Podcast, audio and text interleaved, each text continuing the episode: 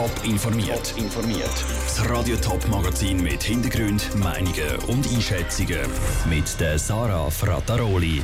Warum der Ständerat der Bodensee Durtalstrassen erteilt und wie die St. Galler Gemeinde Steinach ihre rekordschlechte CO2-Bilanz erklärt, das sind zwei von den Themen im Top informiert.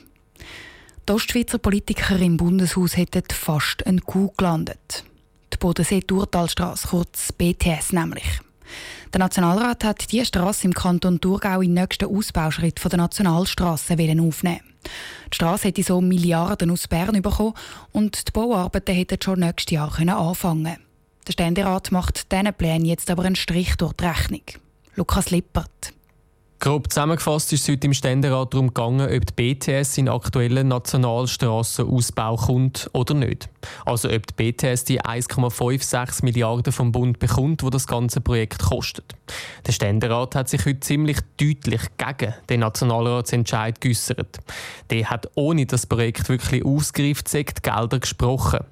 Der SP-Ständerat Claude Janiak redet sogar von einem willkürlichen Entscheid liegt heute noch gar keine fundierte Einschätzung des Nutzens, der Kosten und der Dringlichkeit dieser drei Projekte vor. Eine Aufnahme wäre auch willkürlich, gibt es doch noch viele andere Projekte, die auch gerne in den Ausbauschritt 2019 aufgenommen worden wären, aber keine Vertretung im Parlament hatten, welche die Aufnahme beantragen will. Er erwähnt auch noch andere Projekte, die auch gern schon jetzt Geld bekommen hätten, zum Beispiel Zürcher Oberland-Autobahn. Eine Mehrheit im Rat ist der Meinung, dass damit die verschiedenen Projekte extrem ungleich behandelt werden. Die Ostschweizer Ständeräte haben sich erfolglos dagegen gewehrt. Die CVP-Ständerätin Brigitte Heberli hat versucht, die Wichtigkeit der BTS für die Ostschweiz zu betonen. Verschiedene starke und bei weitem keine willkürlichen Gründe und Tatsachen sprechen klar für die BTS. 22.000 betroffene Menschen in 3.400 Liegenschaften sind davon direkt betroffen und profitieren von der BTS. Ihre Argumente haben aber nicht gefruchtet.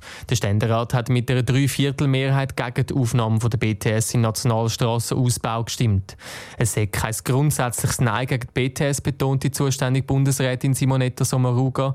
Zuerst soll jetzt aber das Projekt klar ausgeschafft werden und dann gäbe es Geld. Der Beitrag von Lukas Lippert. Das Geschäft geht jetzt zurück an den Nationalrat. Steinach im Kanton St. Gallen stößt 7 Tonnen CO2 pro Kopf aus. Damit ist die kleine Gemeinde das Schlusslicht in einem neuen kantonalen CO2-Ranking. Und das, obwohl Steinach das Label Energiestadt trägt. Der Patrick Walter hat die Verantwortlichen der Gemeinde mit dem schlechten Ergebnis konfrontiert. Es war eine grosse Überraschung für den Gemeindepräsidenten von Steinach, als er St. Galler Tagblatt aufgeschlagen hat und festgestellt hat, dass seine Gemeinde Schlusslicht im CO2-Ranking ist. Roland Brändli, seine Gemeinde, trägt nämlich das Label Energiestadt und ist in Klimafragen immer wieder ein Vorbild gewesen. Wir haben sehr viel gemacht in, erneuerbare Energien mit äh, vielen Photovoltaikanlagen und wir haben eine Strategie entwickelt für 2000 Watt Gesellschaft. Und anscheinend ist das Ranking da vor allem hauptsächlich wegen der immatrikulierten Fahrzeuge. Das haben wir nicht auf dem Radar gehabt bis jetzt, dass wir da so schlecht dran sind. Das heisst also, die Steinacher blasen viel CO2 in die Luft, weil sie besonders gern und häufig Auto fahren. Etwas macht die Gemeinde aber schon dagegen, ergänzt der Gemeinderat Roland Etter, der für die Energie zuständig ist. Steinach fördert nämlich Carsharing und Elektroladestationen. Und der Roland Etter sieht noch einen anderen Grund, wieso Steinach in dem Ranking so schlecht abschneidet. Wir haben zwei Drittel Industrie, grosse Industrie, die zwei Drittel vom Energieverbrauch äh, braucht allein für Steinach. Und wenn man da natürlich auf pro Einwohner abrechnet, gibt das natürlich eine immense höhere Zahl. Nicht ganz zuhinterst im CO2-Ranking, aber doch auf dem sechstletzten Platz ist Rorschacher Berg. Der Gemeindepräsident Beat Hirs zweifelt aber auch ein bisschen an der Aussagekraft vom Ranking. Die Optik ist sehr einseitig. Man leitet jetzt Gewicht nur aufs CO2. Es gibt einen ganzen Haufen andere Kriterien, die für die Natur ebenso wichtig sind. Wir schauen es sicher an, aber wir lassen uns nicht in die aktuelle Hysterie involvieren, die wir im Moment haben. Auch seine Gemeinde macht nämlich in verschiedenen Bereichen schon viel für den Klimaschutz, zum Beispiel im Bereich Biodiversität oder Solarenergie. Und darum hat auch Rorschacher Berg das Label Energiestadt. Das CO2-Ranking basiert auf Zahlen vom St. Galler Baudepartement. Zwar sind Zahlen vergleichbar, aber die Ungenauigkeit ist doch gross. Es gäbe eine Verzerrung von 10 bis 20 Prozent, heisst vom Baudepartement. Der Beitrag von Patrick Walter. An erster Stelle im CO2-Ranking ist übrigens die Gemeinde Buchs. Auch die ist mit dem Label Energiestadt ausgezeichnet. Fünf Jahre haben die Mountainbiker in den Bergen und die BMX-Fahrer auf dem Boden bleiben. Jetzt feiert der Zürcher Sportevent freestyle.ch ein Comeback. Der Rolf Ronner, Geschäftsleiter von der ZO Festival AG und Organisator vom Freestyle.ch, hat mit seinem Team einen sechsstelligen Betrag aus dem Ärmel gezaubert, um diesen Sportanlass das Jahr nach fünf Jahren Pause wieder zu organisieren.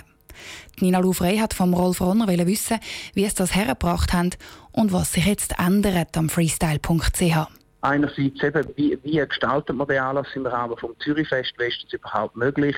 Das ist für uns sicher ein eine Herausforderung gewesen, aber natürlich auch Partnerschaften, Glaubwürdigkeit nach fünf Jahren.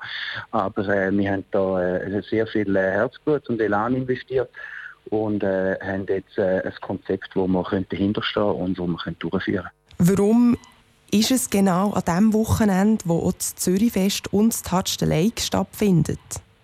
Das Freestyle.ch ist das Jahr unter dem Motto Zürichfest Edition. Also es ist ganz klar ein Bestandteil vom Zürichfest und das äh, hat natürlich auch mit sich, dass es überhaupt äh, möglich war, diesen Sommer das Freestyle.ch wieder zu machen.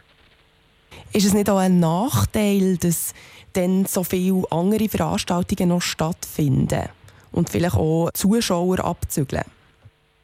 Ja, wir sind überzeugt, dass wir ein sehr gutes Konzept haben mit dem Freestyle. Wir haben äh, klar den Sport bei uns im Fokus. Wir haben kein, nicht, sagen wir mal, die Musik, wie sehr viele andere Veranstalter am Zürichfest im Fokus. Und wir sind eigentlich überzeugt, dass wir äh, eine volle Landewiese werden haben. Was steht jetzt neuerdings auf dem Programm am freestyle.ch? Wir haben äh, sicher die zwei äh, grossen Sportarten das Jahr sind FMX und EFMX sowie äh, Mountainbike und BMX und beide Sachen davon mit einem grossen Big Air. Und wie sieht die Zukunft vom Freestyle.ch aus? Wir arbeiten äh, sicher mit Hochdruck, dass wir den Traditionsanlass jährlich weiter können in, in Zürich durchführen können. Aber genaueres können wir zum jetzigen Zeitpunkt auch noch nicht sagen. Rolf Ronner, Geschäftsleiter von der ZO Festival AG und Organisator vom Freestyle.ch im Gespräch mit Nina Lufrey. Beim neuen Konzept vom Freestyle.ch gibt es übrigens keine grosse Schneeschanze für Skifahrer und Snowboarder mehr. Dafür gibt es neue Stand-up-Paddelrennen. Top informiert, auch als Podcast. Mehr Informationen gibt es auf toponline.ch.